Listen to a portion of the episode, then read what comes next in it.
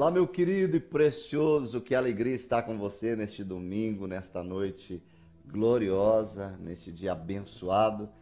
E é o nosso prazer, como casa, lugar de Deus, poder entrar aí na sua casa.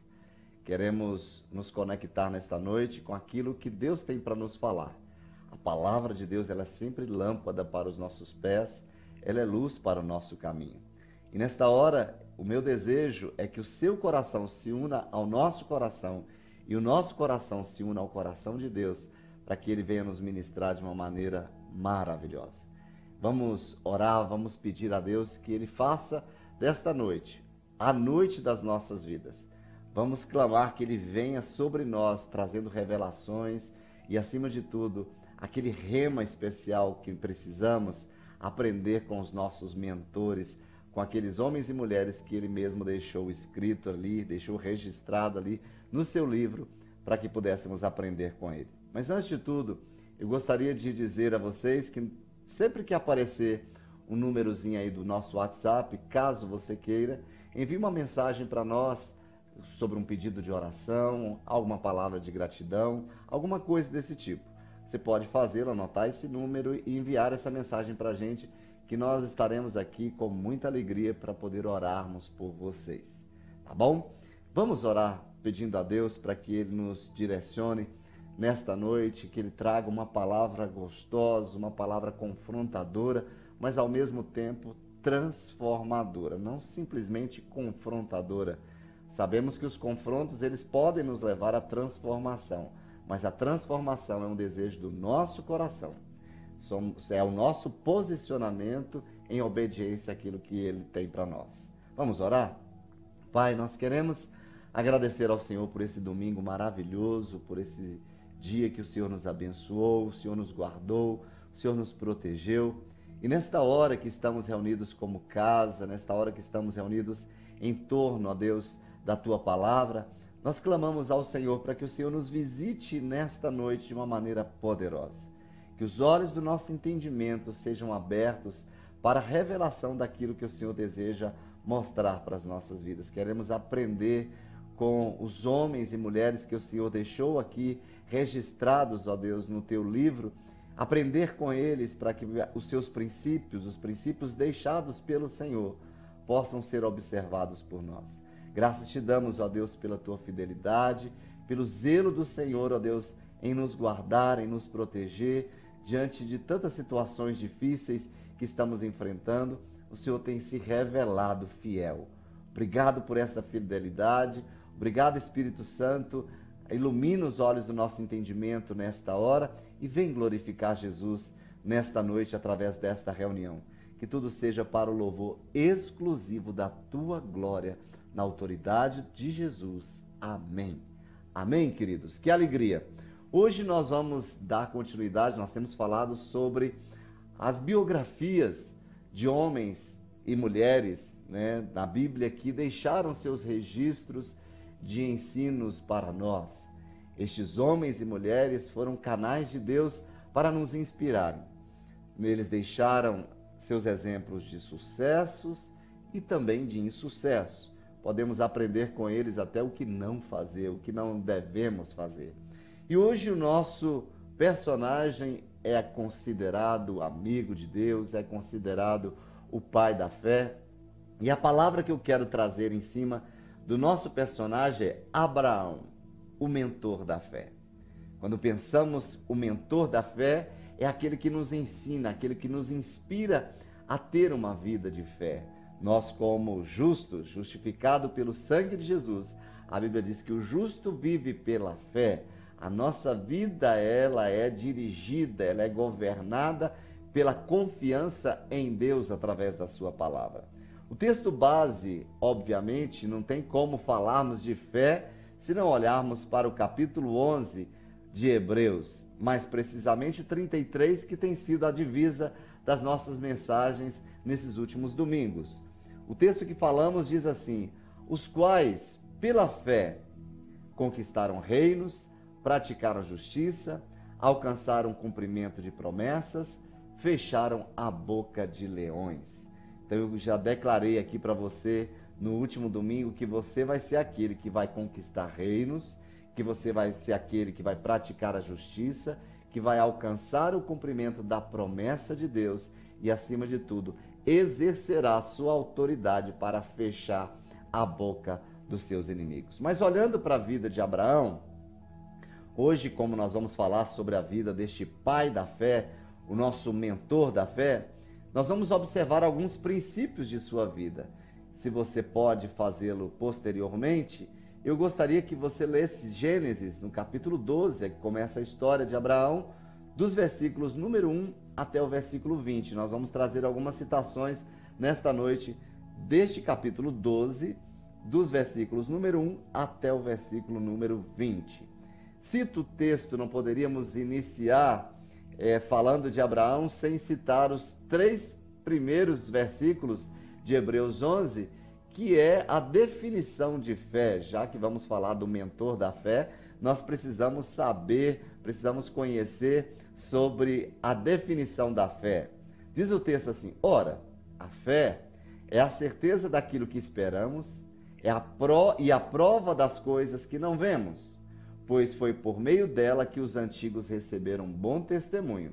Pela fé, entendemos que o universo foi formado pela palavra de Deus. Todas as coisas foram formadas pela palavra de Deus, de modo que aquilo que se vê hoje foi feito do que é invisível.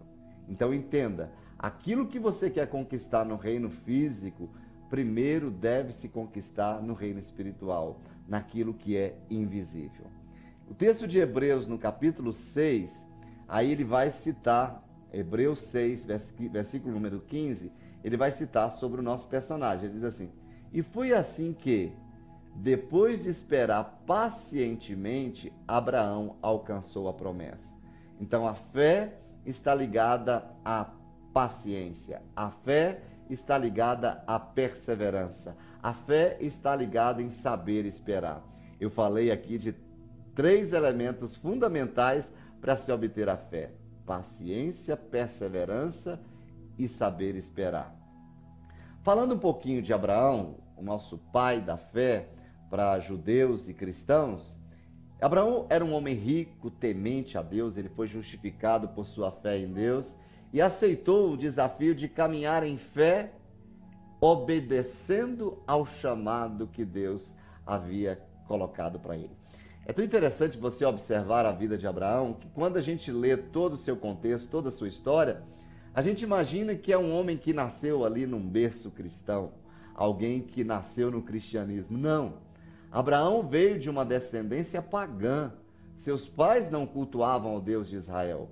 Quando a gente para para pensar que a experiência de Abraão mudou todo o seu contexto, o seu contexto cultural, o seu contexto religioso, a sua posição ali diante dos seus familiares, o texto de Hebreus, no capítulo 11, versículo 6, diz assim: que sem fé, Hebreus 11, versículo 6, sem fé é impossível agradar a Deus, porque quem dele se aproxima precisa crer que ele existe e que recompensa aqueles que o buscam. Eu acho fantástico esse texto que diz que a nossa aproximação com Deus, crendo, fará com que a gente saia deste ambiente recompensado. Não existe alguém que não se aproxima de Deus pela fé que não saia recompensado. Isso nos coloca na condição de chegarmos no nosso ambiente do secreto, no nosso quarto, naquele momento a sós, no nosso momento de intimidade, crer que ao sair dali nós seremos recompensados. Mas aquele que é recompensado, ele só será se ele entrar no seu secreto, neste ambiente de intimidade, pela fé, crendo. Exercer a fé é a essência da vida cristã. Você nunca desfrutará uma vida plena com propósitos se não viver pela fé. Como nós já falamos aqui, a base da vida cristã é a fé. A respiração de um cristão é a fé. Quando nós pensamos que não cabe a nós, como cristãos, deixar a fé de lado para estabelecer princípios, deixar a fé de lado para viver aqui nessa terra, não tem como, é uma incongruência para nós. A fé está ligada à vontade de Deus. E se a fé está ligada à vontade de Deus, nossos princípios devem ser voltados para este lugar, para este ambiente. O nosso objetivo nesta palavra hoje é aprender a desenvolver uma fé como a de Abraão para conquistar tudo que Deus tem para cada um de nós. Ao olharmos para este mentor da fé, nós vamos aprender muita coisa e ao aprendermos, nós teremos a oportunidade, a possibilidade de colocar em prática este aprendizado. Hebreus, no capítulo 11, eu disse para vocês que nós iríamos citar muito hoje o texto de Hebreus, principalmente o, o capítulo número 11. Já os versículos 9, 8 e 9, ele diz assim: Pela fé, Abraão, quando chamado, obedeceu e dirigiu-se a um lugar que mais tarde receberia como herança. Ele se dirigiu a um lugar que mais tarde receberia herança, ou seja, ele foi crendo. Ele não recebeu primeiro a herança para depois ir. Ele foi e, em consequência de cada passo gerado em fé, ele recebeu a sua herança porque ele creu naquilo, naquele que havia prometido, ele creu naquilo que Deus havia falado. É o texto continua. Embora não soubesse para onde estava indo. Muitas vezes nós queremos ver as pessoas tomando posições quando elas já sabem para onde Deus está direcionando. Mas o texto diz que o nosso personagem Abraão, ele foi, ele foi dirigido, ele deu passos rumo a um lugar que não sabia para onde estava indo. E aí continua o texto: pela fé, ele peregrinou na terra prometida, ele andou na terra prometida como se estivesse em terra estranha. E Abraão não viu este cumprimento. Esse cumprimento se dá através de Cristo Jesus. Em hebraico, o nome de Abraão significa pai de uma multidão. Para o hebreu, para o povo hebreu, para o povo judeu, o nome sempre tem que representar alguma coisa. Abraão, só para a gente ter uma bibliografia, para termos aqui uma fundamentação, ele nasceu por volta de 2400 a.C. em Ur, é, na Mesopotâmia, sul do Iraque, à beira do Eufrates, e era um, um lugar considerado um lugar próspero, era um lugar que produzia tanto na pecuária como na agricultura até Arã foi, foram mais assim de mil quilômetros de caminhada, você imagina.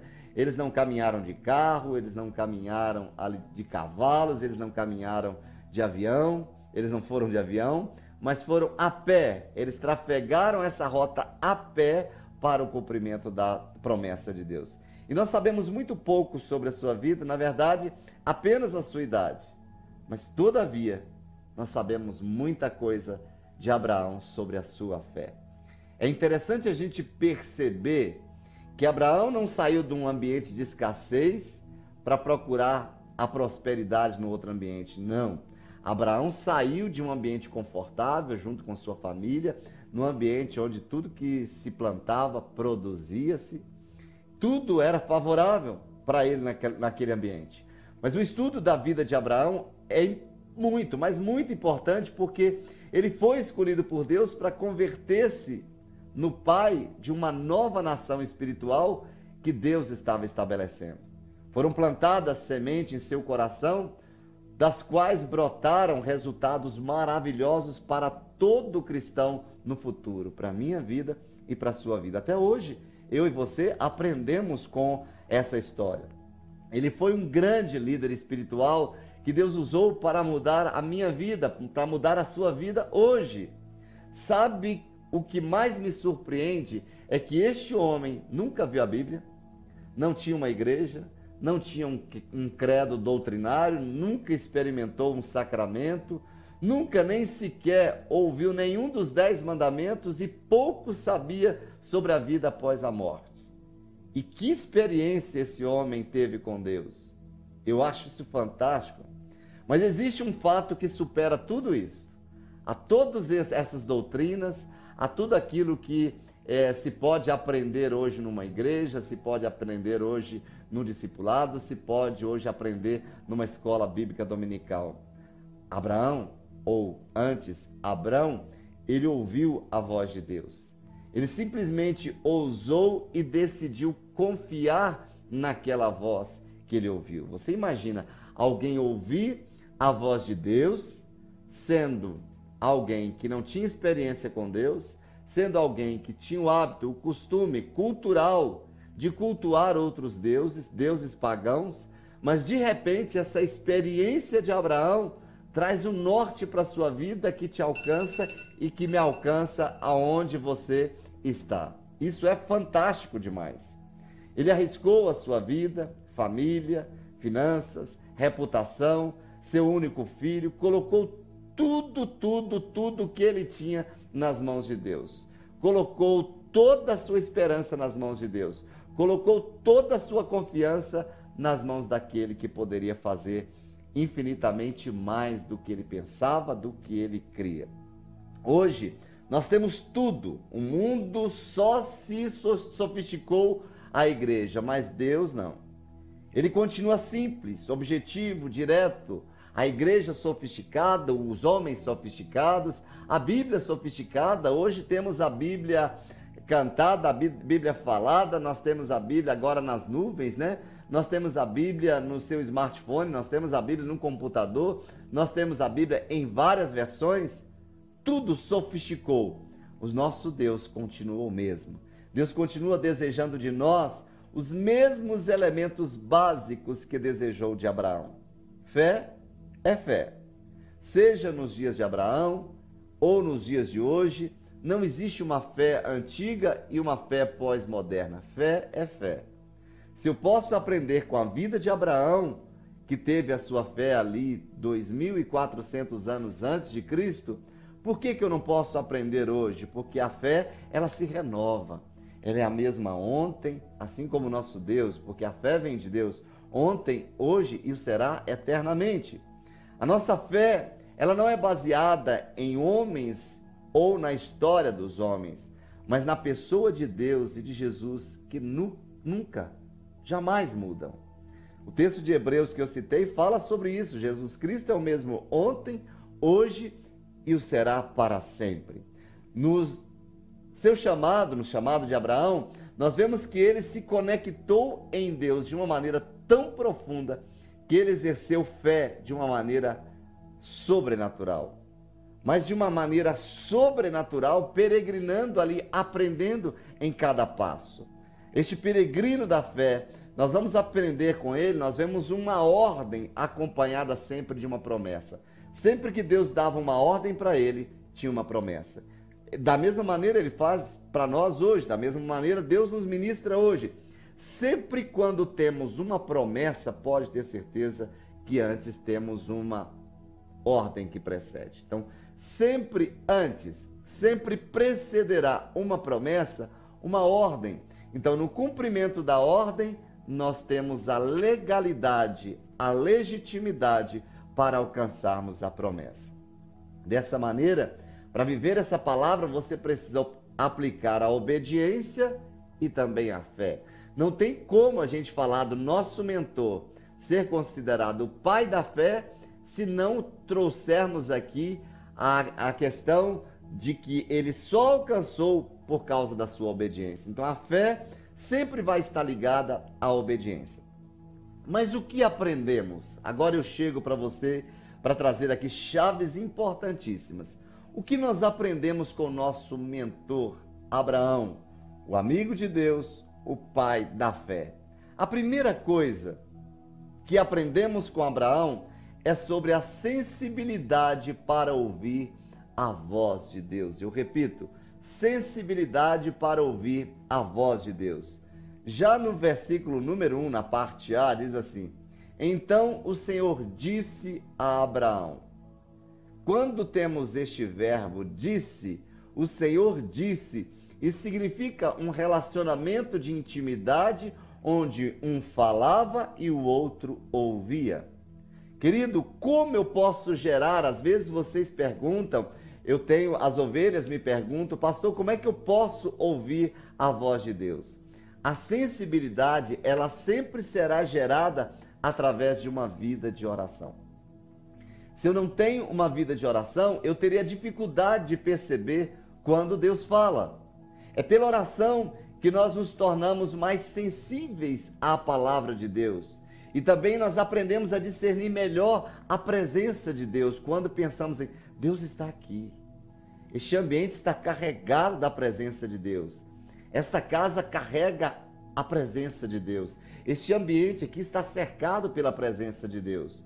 Então, quando nós vamos à palavra, quando nós vamos estudar a palavra, isso traz para nós a possibilidade, à medida que eu gero em oração, que eu gero a minha comunhão com Deus através da minha experiência com Ele, automaticamente aquilo vai trazer para mim uma possibilidade de acertar mais ao perceber que Ele está falando, ao perceber no ambiente onde Ele está presente. A insensibilidade, o contrário da sensibilidade, já no nosso coração, ela fará com que percamos as bênçãos de Deus em nossas vidas. A insensibilidade nos tira do propósito e do plano de Deus.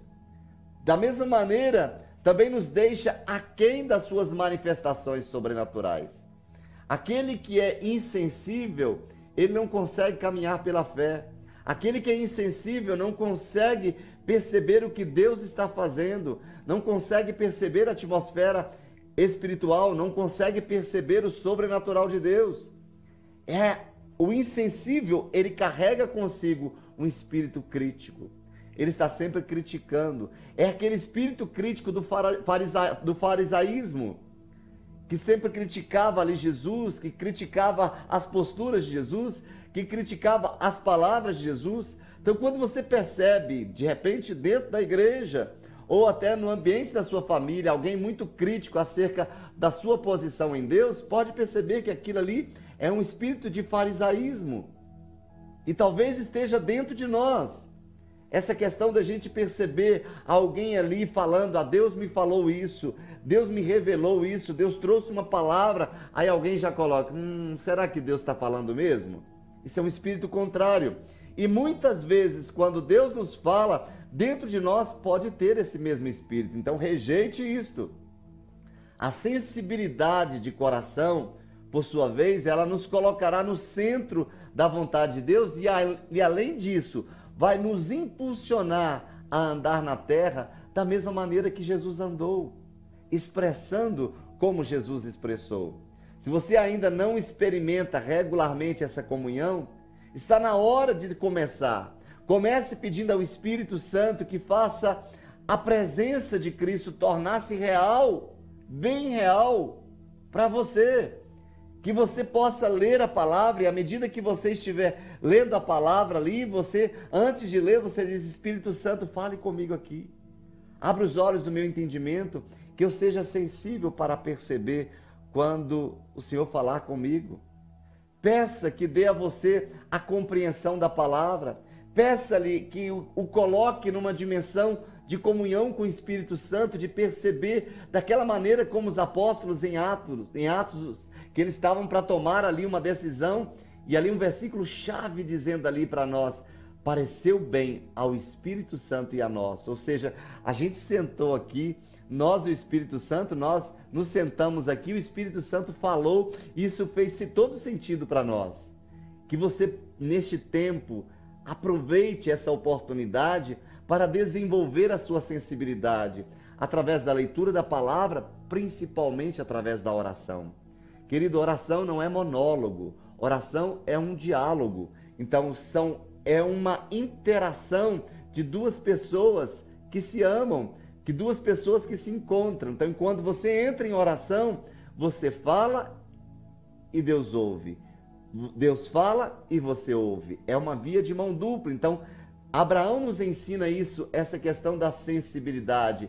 Cada passo que ele dava, a Bíblia diz: "E o Senhor disse a Abraão. Que Deus possa dizer a você, que Deus possa falar ao seu coração e você tenha essa sensibilidade para ouvi-lo. A outra coisa que nós aprendemos com Abraão, nosso mentor da fé, é a disponibilidade para renunciar o seu conforto pessoal. Querido, todos os homens e mulheres de Deus que conquistaram alguma coisa, eles tiveram que abrir mão do seu conforto pessoal. Mas isso não fez com que, no resultado, eles perdessem. Pelo contrário, Deus não fica devendo nada a ninguém. Olha o que diz no capítulo, do versículo 1 ainda, do capítulo 12, versículo 1 do capítulo 12, na parte B. Um comando de Deus, saia, uma ordem. Lembra que eu falei? Em cima de cada ordem, nós temos uma promessa. Saia da sua terra, do meio dos seus parentes e da casa do seu pai como eu disse para você, que ambiente Abraão estava vivendo ali? Um ambiente de prosperidade. Da região ali era considerado um dos, das, das, uma das famílias que mais prosperavam. Eles prosperavam abundantemente. Tinha rios, tinha água, tinha plantação, tinha rebanho, tinha o cereal. Tudo que eles precisavam estava ali.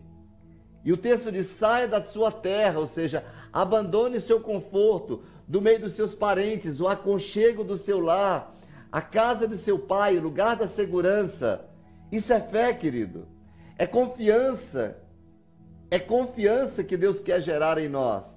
E é na confiança que as nossas renúncias por seus propósitos nos colocará no lugar da plenitude. Quando Deus vê a intenção do nosso coração, quando Deus percebe que nós estamos confiando de que Ele faz mais, de que renunciamos o pouco que tem, pode ter certeza de que Deus não fica devendo nada a ninguém. Se Deus disse saia, não pense duas vezes. Se Deus disse é hora de agir, não pense duas vezes. Queridos, nós seremos mais seguros neste lugar que Deus está nos conduzindo. A segurança, se Deus diz vá para este lugar, por mais que ali seja a sua zona de conforto, ali não é o lugar que vai gerar segurança para você. Neste lugar para onde Deus quer nos conduzir, nós seremos mais felizes, mesmo que nos doa, mesmo que aquilo cause no início ali uma dor no nosso coração. Mas a dor é a dor do desapego, é a dor da renúncia, é a dor de deixar, é a dor de abandonar um lugar que para nós é confortável. É, eu li esses dias um pensamento bem interessante. Olha o que essa pensadora Rízia, ela diz: às vezes, para ficar perto de Deus, é, é, é necessário renunciar todo o resto. Eu repito, às vezes, para ficar perto de Deus, é necessário renunciar todo o resto, porque este resto que devemos renunciar, ele pode nos atrapalhar na nossa conquista. Quando Deus disse para Abraão: saia, deixa a sua casa, deixa a casa de seu pai, deixa toda a sua parentela. Porque ficar em casa, ficar no meio da sua parentela, pode te contaminar e impedir que o projeto de Deus na sua vida se cumpra. Saia. Para onde? Sem destino aparente, sem direção segura, totalmente dependente. O que Deus quer gerar no coração daquele que diz ter fé, no coração daquele que diz crer, que crê, é que nós sejamos levados para este lugar de completa e total dependência dele. Jó nos inspira dizendo: uns confiam em carros, outros confiam em cavalos, mas nós faremos menção do nome do Senhor. Ou seja, a minha confiança está em Deus a minha esperança está em Deus. Nesse tempo que nós estamos vivendo, o nosso chão foi removido. E tudo que nós aprendemos, tudo que nós temos visto neste tempo, é uma total e completa dependência de Deus em tudo.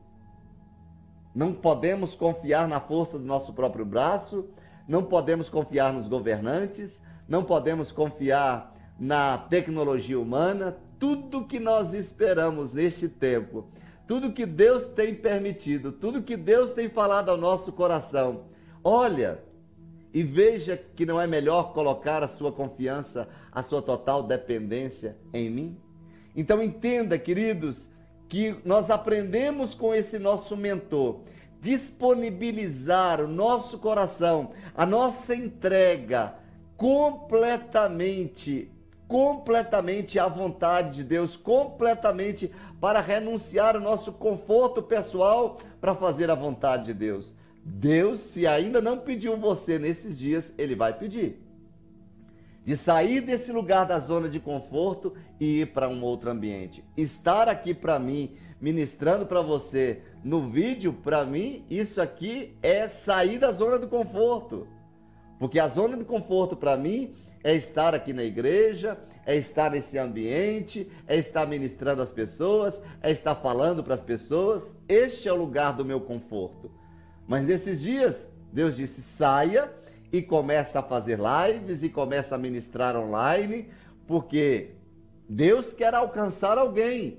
Deus quer ministrar na vida de alguém que não ministraria se estivéssemos apenas na nossa reunião local, apenas na nossa igreja local. Então saiba que Deus sempre vai te tirar da zona de conforto, mas não te desespere.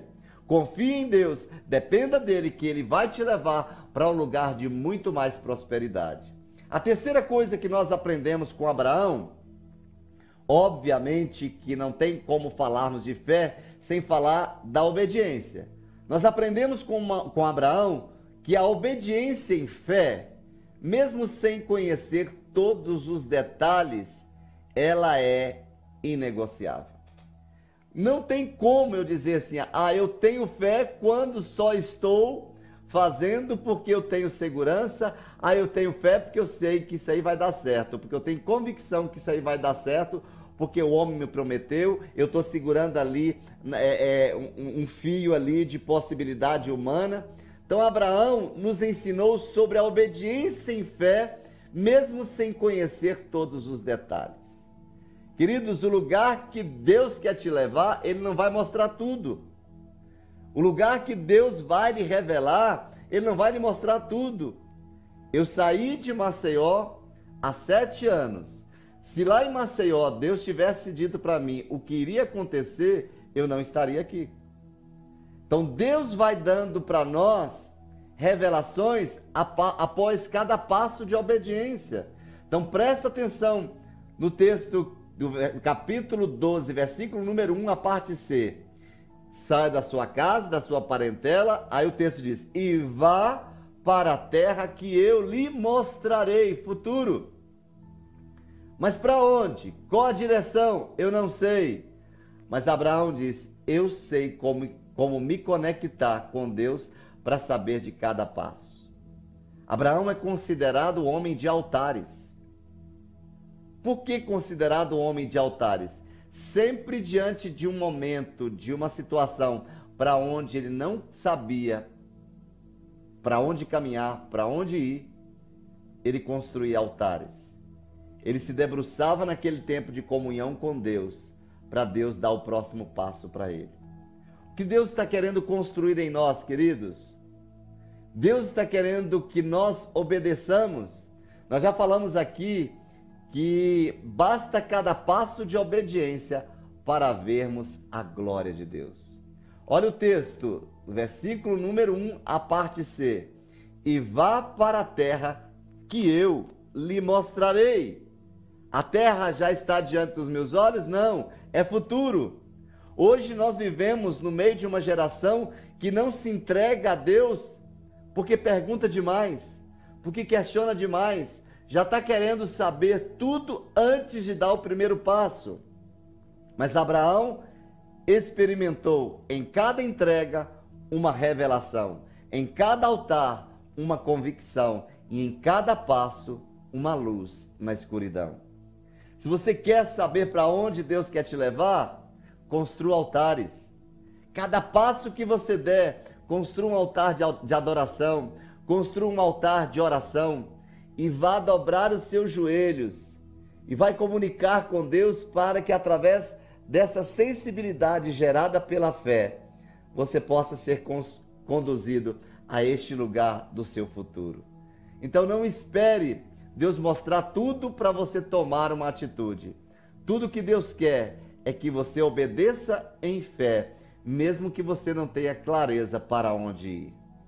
A quarta coisa, ou o quarto princípio, ou a quarta chave que nós aprendemos com Abraão é uma visão para enxergar o plano maior além do momento. Eu repito, ele teve uma visão para enxergar o plano maior além do momento. Nós vivemos uma geração muito momentânea, de que vive o momento. Querido, a situação pode não estar bem para você, o momento pode não estar bem para você, mas da mesma maneira que Abraão conseguiu ter uma visão para enxergar além daquele momento, isso eu e você podemos ter quando nós caminhamos pela fé, quando nós exercemos a fé nas nossas decisões. Olha o que diz o versículo número 12: Eu farei de você um grande povo e o abençoarei. Tornarei famoso o seu nome e você será uma bênção. Como? Sem descendência? Eu não sei se você já viu o filme sobre a vida de Abraão, mas é interessante até para que a gente veja, se você depois aí da reunião, depois do nosso culto, pudesse expor, é um filme bem, bem pequeno e você pode aprender. É um filme bem antigo, mas traz uma lição interessante. E quando ele chama o povo para ir com ele, o primeiro questionamento do povo diante dessa promessa de Deus, Deus diz: saia e vá para uma terra que eu te mostrarei, ou seja, mandamento, ordem, Aí ele diz para Abraão: Você fazendo isso, eu farei de você um grande povo e te abençoarei. Tornarei famoso o seu nome e você será uma bênção. Eu fico imaginando o diálogo de Abraão com seu pai. Não, Deus me disse que fará de mim um grande nação, um grande povo, e que ele me abençoará e que ele vai me fazer famoso e que eu serei uma bênção. Eu acredito que o pai de Abraão, naquele momento, era um homem que não cria em Deus, ele tinha outros deuses. Mas naquele momento ele disse: Eu acho que meu filho não está bem da cabeça, não. Mas tudo bem, meu filho. Você sempre foi uma pessoa íntegra, foi sempre uma pessoa de caráter. Eu vou te abençoar. O que nós já falamos aqui, que o significa abençoar é autorizado para prosperar. Eu te abençoo. Vá. Mas interessante você imaginar que a Bíblia diz que Abraão saiu com o povo. Como eu serei um povo, uma nação abençoada? Como eu serei um povo abençoado? Como de mim sairá uma grande nação? Isso é ilógico. Sim, na mente humana, mas para aquele que crê, não. De repente, Deus te pede algo que na mente humana aquilo é ilógico, não tem lógica. Queridos, Deus sempre vai falar para a gente não em cima da lógica. A fé é ilógica na mente humana na racionalidade humana. A fé é um transporte para um outro nível. A fé é um transportar para uma nova dimensão. É intimidade com o sobrenatural. E é isso que Deus quer gerar nas nossas vidas nesse ano de 2020. Nós já estamos no sexto mês do ano de 2020. Querido, o que Deus quer gerar em nós é ter a certeza de que, mesmo diante de todas as renúncias, o plano maior está nas mãos do grande eu sou. Não está nas minhas mãos, está nas mãos do Deus a quem eu sirvo. Que o plano maior sempre virá do maior. Ele pode, ele pode fazer. Eu quero reforçar isso para você, para a gente aprender com Abraão, de entender que a visão para enxergar o plano maior mesmo diante de todas as dificuldades que você esteja atravessando. Que você entenda que esta situação, este momento difícil que você está enfrentando, ele é apenas um trampolim para você ir mais além. Suba sobre esse trampolim e comece a ter uma visão de águia, uma visão para enxergar além daquilo que é o natural, para enxergar além daquilo que você já construiu, mas enxergar de acordo com aquilo que Deus quer revelar ao seu coração. Então entenda, uma visão para enxergar um plano maior, mesmo que você esteja vivendo na insignificância. Você vai ter história para contar para a gente neste ano de 2020. Deus vai se revelar a você e você vai viver coisas grandes, poderosas, coisas grandiosas. Quando? A partir dessa situação a partir do insignificante, a partir da dificuldade, a partir daquele, da impossibilidade, porque o seu Deus é o Deus do impossível, o seu Deus pode fazer infinitamente mais, o seu Deus pode realizar muito mais do que você pensa, do que você pede, do que você crê. Então entenda, tenha esta visão de um plano maior. Consiga tirar os seus olhos, tire os seus olhos desse foco daquilo que te limita. Tire os seus olhos daquilo que te impossibilita. Versículo 3 diz: Abençoarei os que te abençoarem e amaldiçoarei os que o amaldiçoarem. E por meio de vocês, todos os povos da terra serão abençoados. Outra coisa que nós aprendemos com esse mentor, com o nosso mentor Abraão, é dependência para confiar na providência e no cuidado de Deus. Oh, coisa maravilhosa! Abençoarei os que te abençoarem. Então, Deus, na instrumentalidade dele, usará a sua vida como um canal de bênção por onde você passar. Você não precisa legislar a causa própria, querido. Não precisa. Alguém fez alguma coisa contra a sua vida que não ficou bem? Entregue nas mãos de Deus. Alguém fez alguma coisa para você que não foi legal? Coloque nas mãos de quem pode resolver. Não vá advogar causa própria. Coloque nas mãos do seu Deus, dependa, confie nele. Ele é o seu provedor. Ele cuida de você em cada detalhe.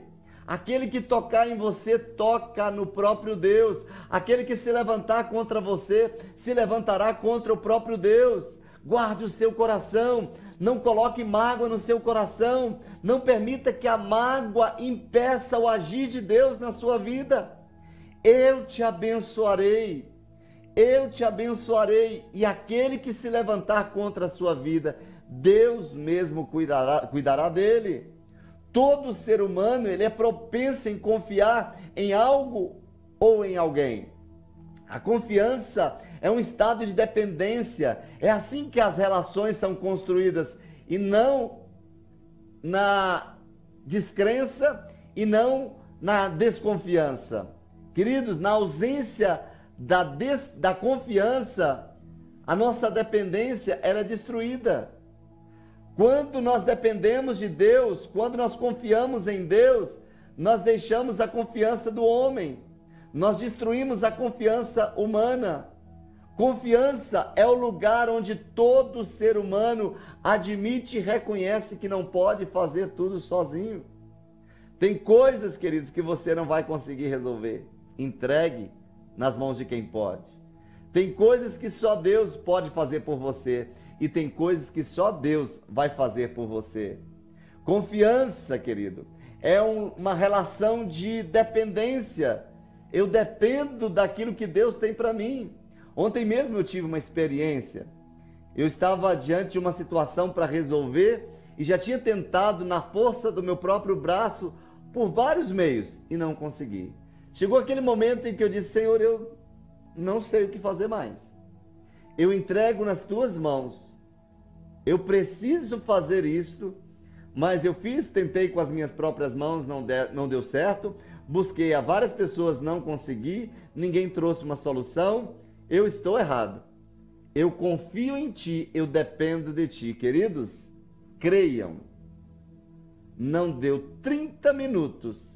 Eu encontrei com uma pessoa num lugar que eu nunca imaginava poder me encontrar com essa pessoa. E essa pessoa foi a chave para fazer tudo aquilo que eu precisava. Qual é a chave de tudo? Confiança e dependência de tudo que você for fazer. Confiar em Deus é aprender a depender dele. Os conceitos terrenos, eles apregou a independência, o individualismo, e que depender de alguém é uma, uma atitude de fraco.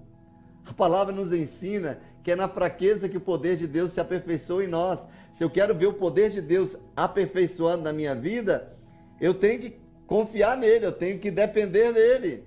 Querido, depender é estar ligado, é receber ensino, é receber direção, é receber instrução, não é ser dominado.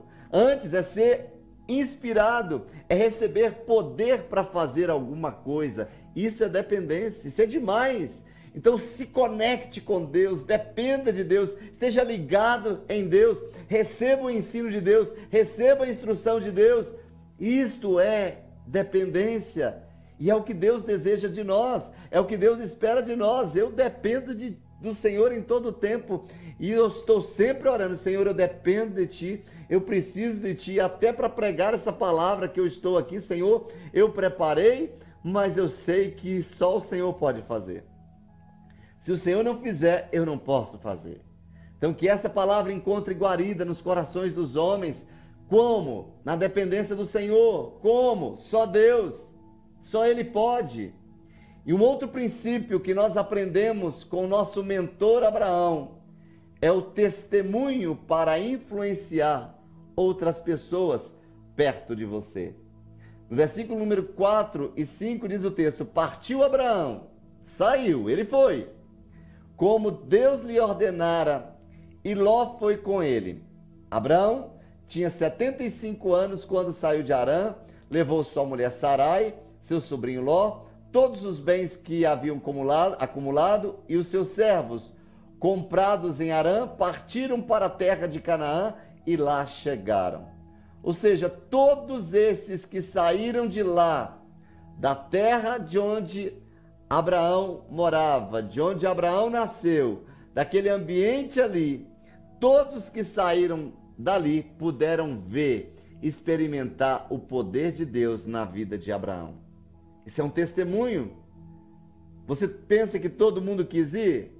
Provavelmente a esposa de Ló não quisesse ir, os servos foram resmungando, o questionamento em cima do que Abraão dizia que Deus falou com ele, o povo era pagão, que ele seria abençoado, mas até que seu pai, que estava ali com ele, poderia ter deixado de. Ah, eu não creio, não. Esse meu filho, acho que não está bem da cabeça, não. Mas até para o seu pai, ele foi um testemunho. Ele testemunhou do poder de Deus quando pôde ser abençoado por onde passava de que uma descendência numerosa viria a partir dele. Isso é loucura. Mas o que todos puderam ver foi justamente o cumprimento das promessas feitas pelo Deus de Abraão, o pai da fé. Então não se desespere diante das crises, não se desespere diante das críticas, não se desespere diante daqueles que estão não te compreendendo. Se Deus falou, continue fazendo e eles verão se cumprir tudo que Deus prometeu na sua vida. Deus é fiel para cumprir aquilo que ele falou. Aqueles que te chamaram de louco, aqueles que te chamaram de fanático, olharão para você e dirão: verdadeiramente foi Deus. Verdadeiramente aquilo ali foi o dedo de Deus que agiu na sua vida. Um outro princípio que nós aprendemos na vida de Abraão foi o foco para não desistir da jornada. Essa semana, em uma das nossas lives, nós falamos sobre é, a questão das oposições para o cumprimento dos sonhos, dos propósitos de Deus nas nossas vidas. E um dele é um, um, dos, um dos problemas, um dos opositores é a desistência. Quando nós falamos foco para não desistir da jornada, será que Abraão enfrentou dificuldade? Será que Abraão enfrentou problema, eu fico pensando essa trajetória aí de mil quilômetros trafegado sem condução, pés ali sobre a terra, uma sandália, não tinha uma sandália, nenhuma havaiana confortável como nós temos no nosso dia. Era uma sandália desconfortável, feita de couro por causa das pedras. Eu imagino calo, sol, eu imagino frio, eu imagino sede, eu imagino fome. Versículo 6, olha o que diz: Abraão atravessou a terra até o lugar do carvalho de Moré, em Siquém. Naquela época, os cananeus habitavam essa terra. Quem habitava na terra? Os inimigos. Nessa primeira etapa da viagem, cerca de 800 quilômetros de sol, deserto, perigos, Siquém hoje é a cidade é, na Cisjordânia. E o que quero falar para você nesse ponto é é que o desistente ele não viverá as bênçãos deixadas pelo Pai.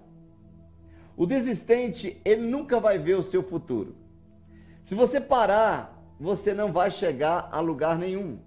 Mas veja o texto interessante que quem eram os inimigos ali que Abraão encontrou? Os cananeus.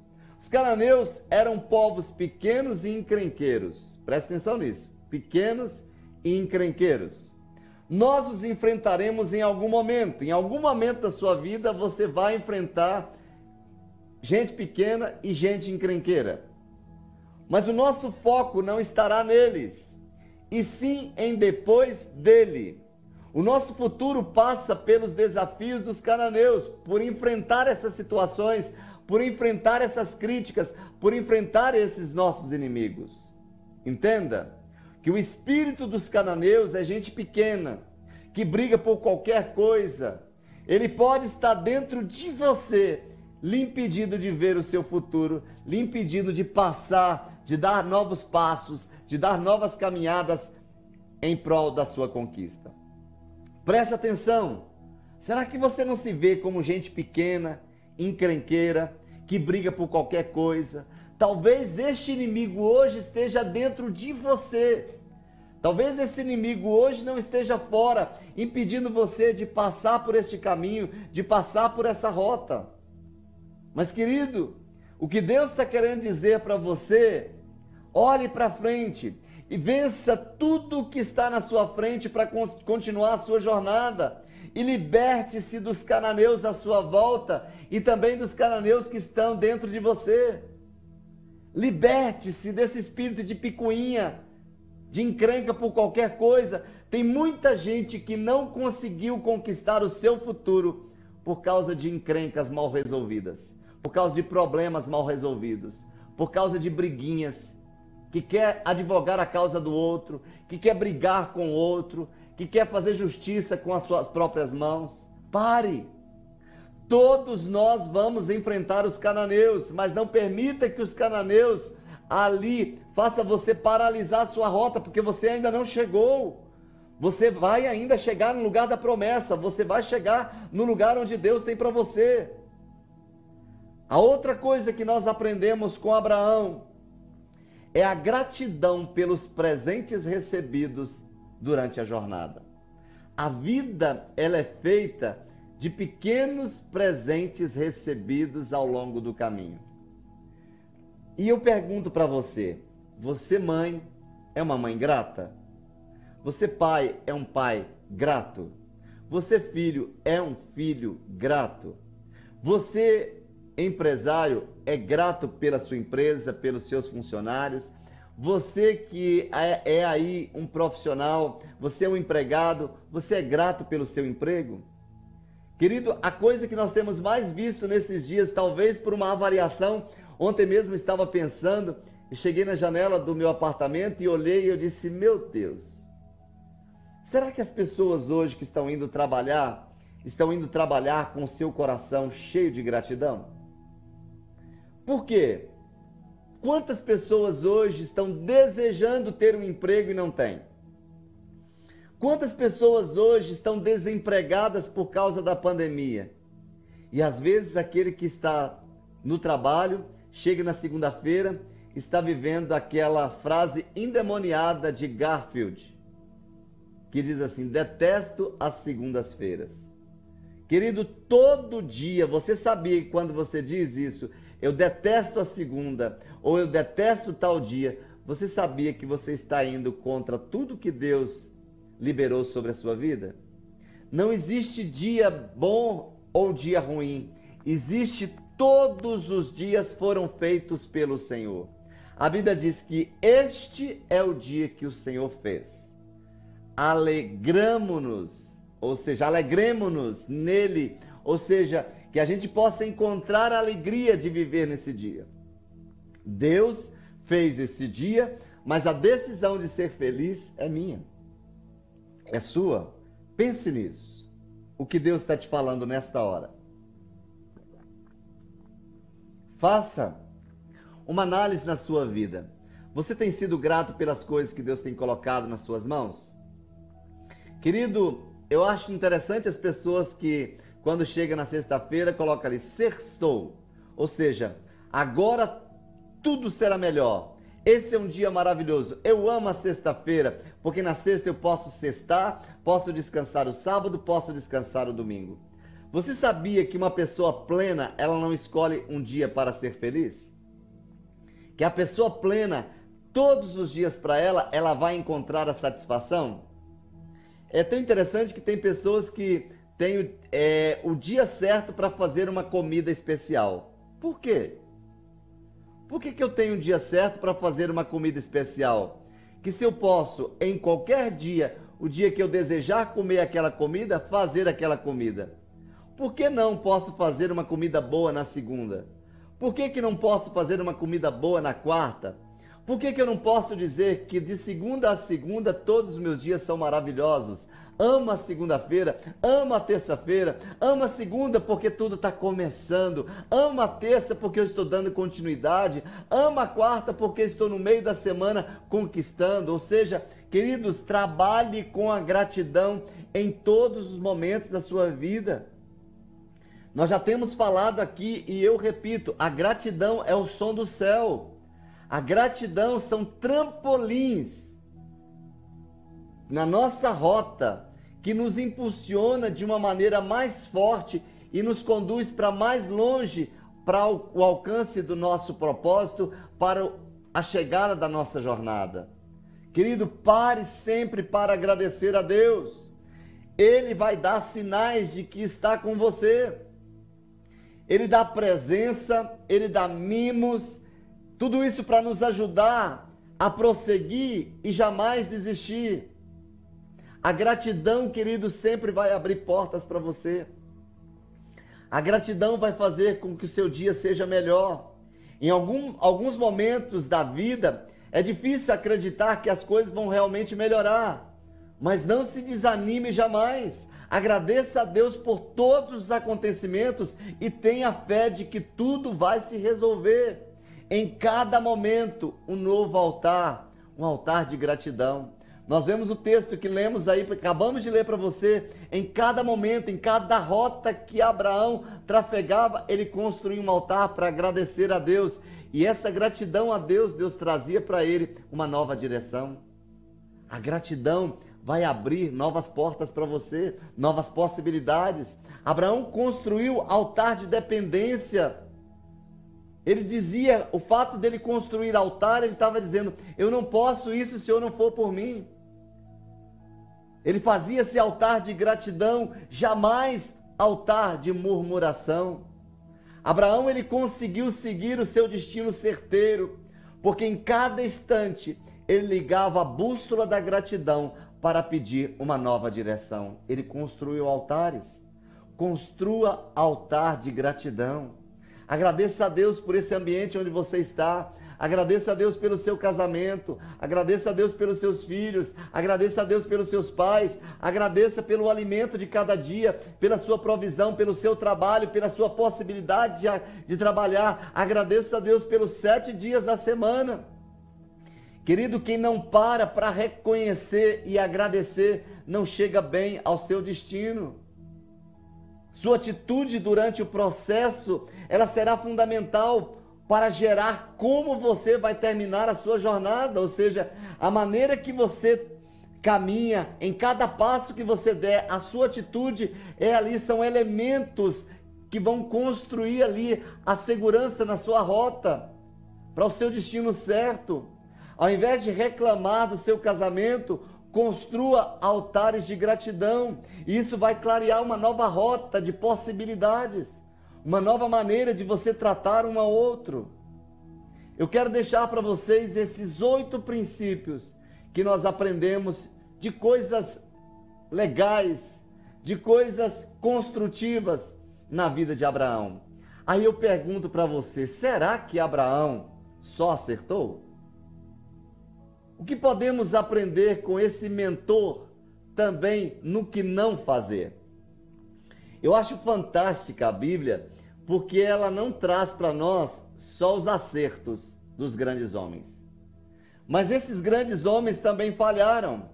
E é isso que eu quero dizer para você, que mesmo que Abraão tenha falhado, a rota de construção dele foi uma rota de construção basicamente permeada pela fé. Teve os seus deslizes, teve os seus momentos de dificuldades, teve a sua rota ali de impossibilidades, tomou atitudes que não deveria ter tomado. E eu quero trazer para vocês apenas dois pontos do que nós não devemos aprender com Abraão. Nós vemos que ele foi impaciente para esperar uma nova direção de Deus. O texto diz assim, é, no versículo 9 e 10 de Gênesis 12, diz assim: Depois Abraão partiu e prosseguiu em direção ao Negueb. Houve fome naquela terra. Abraão desceu ao Egito e foi ali para viver algum tempo, pois a fome estava rigorosa, era rigorosa. Querido, nem sempre o lugar da aparência ou da aparente abundante ou aparente abundância é o lugar onde Deus quer nos plantar. Abraão foi para o Egito. Fazer o que no Egito? Senhor, eu tenho necessidades e desejos. Eu estou com fome e existe escassez em Canaã, então eu acho que é melhor por ali. Quantas vezes nossos achismos, os nossos pensamentos humanos, eles vão à frente daquilo que Deus tem para nós. A impaciência por saber esperar a hora de Deus. O nosso problema é este: gerenciar a fome em meio à escassez. E para não cairmos mais na velha cilada de Satanás, Jesus diz para nós em Mateus 4, dos versículos 3 e 4: o tentador aproximou-se dele e disse: Se és o filho de Deus, manda que essas pedras se transformem em pães. Jesus respondeu: Está escrito: Nem só de pão viverá o homem, mas de toda palavra que procede da boca de Deus. Queridos, cuidado com os caminhos sem Jesus. Cuidado com as posições, com as posturas, com os feitos fora do propósito de Deus. Jesus aqui estava com fome. Poderia ser algo de Deus. Cara, eu estou com fome e eu tenho poder de transformar essa pedra em pão. A questão é quem está dando o comando. Quem está na direção da sua vida? É ter a sensibilidade para ouvir. Abraão não esperou nesse momento, foi para o Egito e isso gerou o segundo problema. Porque quando nós tomamos decisões pelas próprias mãos, quando nós agimos precipitadamente, quando nós somos impacientes, Deus está demorando, eu vou dar ali o meu jeitinho, nós vamos causar ali uma avalanche de problemas que vão depois nos colocar com muito mais dificuldade da gente resolver. Que foi o outro ponto da vida de Abraão. Recusar as ofertas que são fruto do pecado. Eu repito, nós precisamos aprender a recusar as ofertas que são fruto do pecado. Querida, é tão interessante a gente perceber pessoas prosperando, prosperando de uma maneira ilícita. Pessoas prosperando dentro de algo que não é de Deus. Aquilo vai causar problema lá no futuro. Quantos subornos, quanta corrupção em todos os lugares trazendo para as pessoas a possibilidade de resolver tudo isso de uma maneira mais fácil. Querido, gera, gera ou zela pelo seu caráter. Gera em você um caráter segundo Deus. Cuidado para não se corromper. Cuidado com as ofertas que você recebe. Aparentemente, ofertas abençoadas. Aparentemente, vem naquela hora que a gente precisa mas se não for lícito, aquilo vai trazer um problema para você lá no futuro. Veja, Abraão não espera, está ali com fome, vai para o Egito e ali ele enfrenta um problema. Qual o problema que ele enfrenta? O que Faraó ele enfrenta? O que Faraó olha para a esposa Sara, começa a se apaixonar por ela, gosta dela e Sara praticamente se submetida é entregue ali para Faraó, porque Abraão mentiu, dizendo que era irmã dele. Então, como Sara era muito. Quem foi Agar? A escrava egípcia, que foi novamente a transformação de pedra em pão para Sara. E veja que o anjo do Senhor profetizou como viveriam os filhos de Ismael Ismael, que foi filho de, da escrava com Abraão, porque Sara não esperou o cumprimento da promessa, entregou essa escrava para que Abraão pudesse possuí-la, e ela fica grávida e nasce Ismael. E olha a profecia em Gênesis 16, versículo 12: E será como jumento selvagem, sua mão será contra todos, e a mão de todos contra ele e ele viverá em hostilidade contra todos os seus irmãos. Olha isso. Já está provado por exames de DNA que árabes e judeus são irmãos por parte de pai. O texto termina este ciclo falando no verso 20 que Abraão salvou a sua vida, saiu rico do Egito, cheio de presentes e até um presente de grego.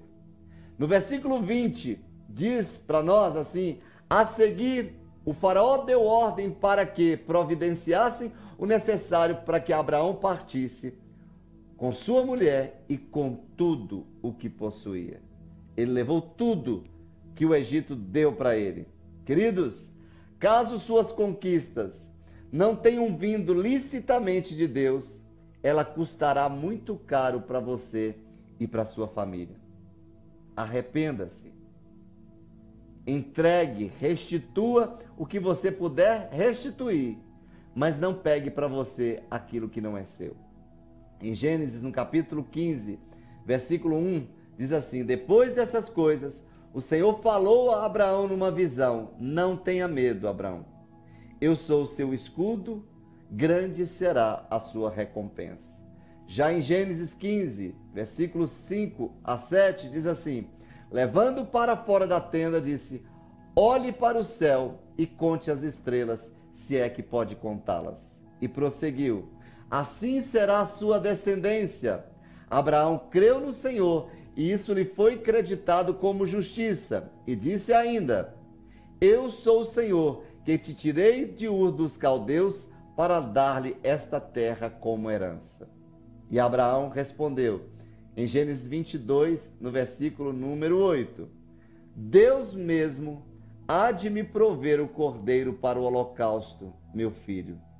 E os dois continuaram a caminhar juntos. Essa é história do sacrifício do seu único filho, Isaque, em que Deus pede para Abraão ali um teste para alguém que tinha fé. Entregar o seu único filho e Abraão fez. E porque ele fez, Deus olhou no seu coração. E por causa disso, Abraão hoje é considerado o pai da fé. A realidade de todo mundo, ainda hoje, é influenciado por essa história de Abraão. A sua descendência é abençoada. A, obedi a obediência ela sempre vai gerar bênção para nós, para os que nos rodeiam e para aqueles que virão depois de nós. Entenda, querido, se você está nesse processo de obediência, a bênção vai, a bênção vai chegar para você, vai chegar para a sua geração e vai chegar para a sua geração futura.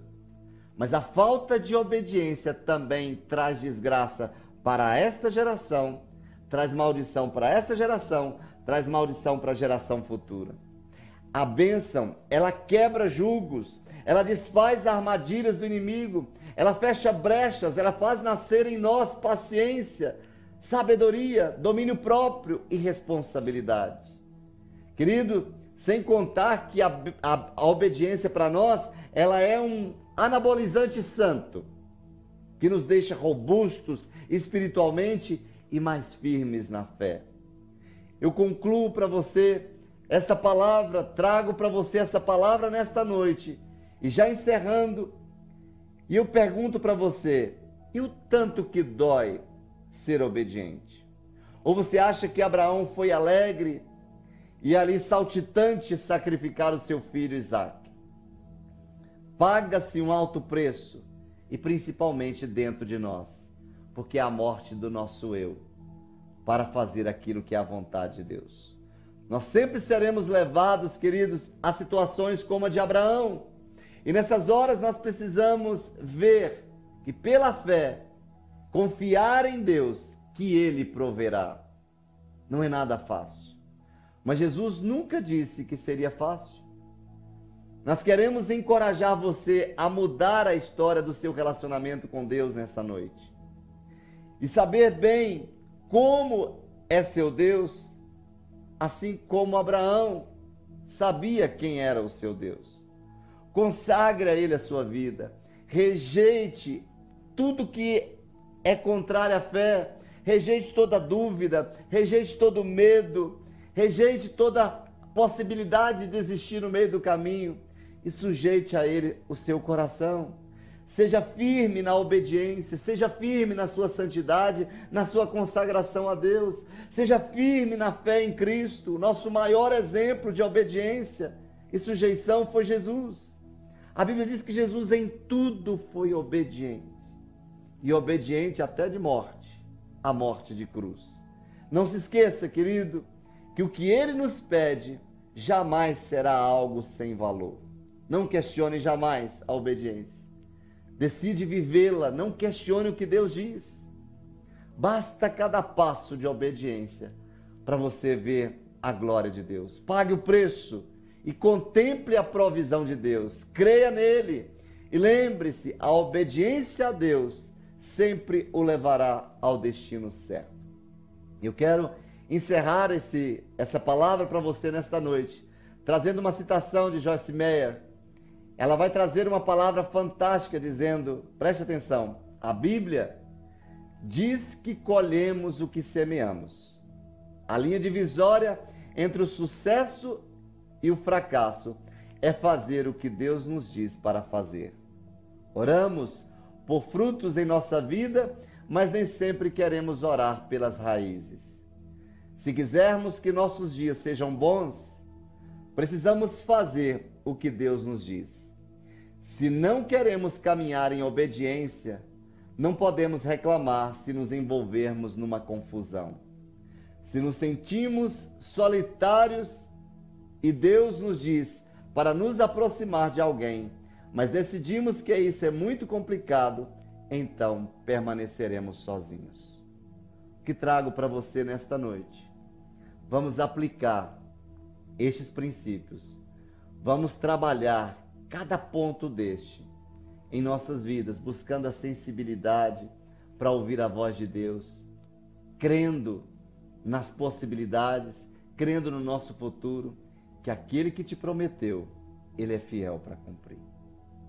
Nessa hora eu quero te abençoar com essa palavra, mas antes eu queria orar por você, queria orar com você. Vamos buscar a Deus neste momento, vamos colocar o nosso coração Pedir perdão a Deus por todo ato rebelde, é o contrário da, da obediência. Pedir a Deus perdão pela nossa desobediência, por quebrar princípios por causa do desespero, por sermos impacientes. Vamos pedir perdão a Deus. Pai, nesta hora, nós nos colocamos diante do teu altar, diante dessa palavra que o Senhor ministra ao nosso coração. Somos gratos ao Senhor pela tua fidelidade, por sempre trazer, ó Deus, um rema especial para os nossos corações. Firme em nós, ó Deus, os nossos propósitos. Firme em nós, ó Deus, os nossos passos. Mas nesta hora, diante da tua palavra, nós queremos reconhecer as nossas falhas. Reconhecemos, ó Deus, que somos impacientes e que quantas vezes, ó Deus, metemos os pés pelas mãos e fomos procurar fazer, ó Deus, aquilo que pensamos, ó Deus, segundo a situação nos apresentava. Perdoa-nos, ó Deus, por não consultar o Senhor. Perdoa-nos, ó Deus, por não olhar para a tua palavra. Perdoa-nos, ó Deus, pela impaciência, por não sabermos esperar o tempo exato, ó Deus. Perdoa-nos, ó Deus, por agasalharmos dentro de nós espírito de confusão dos cananeus. Nós rejeitamos esse espírito nesta hora, na autoridade do nome de Jesus. Nós rejeitamos, ó Deus, a todo espírito de incredulidade, que duvida da tua palavra, que duvida das tuas promessas. Perdoa-nos, ó Deus, por não trafegarmos a rota das possibilidades. Perdoa-nos, ó Deus, por não ouvirmos a tua voz, por sermos movidos por vozes contrárias, por sermos movidas por, movidos por vozes do desespero, por vozes, ó Deus, da derrota, por vozes, ó Deus, de autoridades humanas e não autoridades celestiais. Perdoa-nos, ó Deus, pelo nosso destino ter sido conduzido por nós mesmos e não pelo Senhor.